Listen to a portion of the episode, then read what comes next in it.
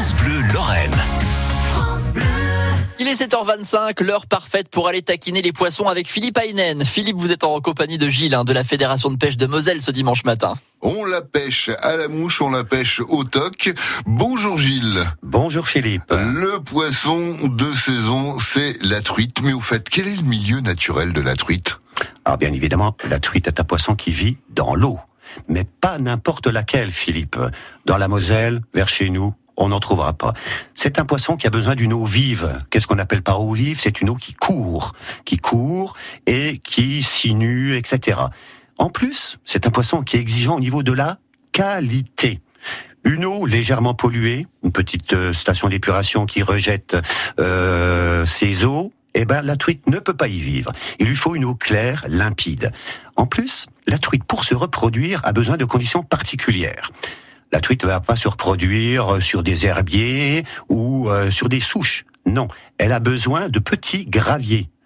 De petits graviers sur lesquels la femelle va déposer ses œufs en creusant un petit, un petit trou, et par derrière, le mâle va arriver et déposer sa laitance.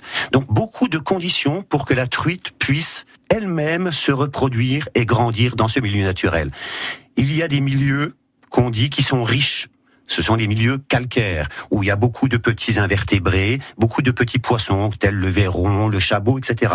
La truite va bien grossir vite et vite se reproduire. Par contre, il y a des milieux qu'on appelle alcalins, qui sont acides.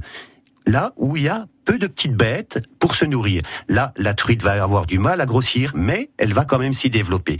C'est pour ça que dans le monde de la pêche, le pêcheur a le droit de prendre des truites soit de 25 cm, soit de 23 cm. Cela dépend du milieu, de la taille à laquelle elle grossit. En tout cas, quand il y a de la truite, c'est bon signe.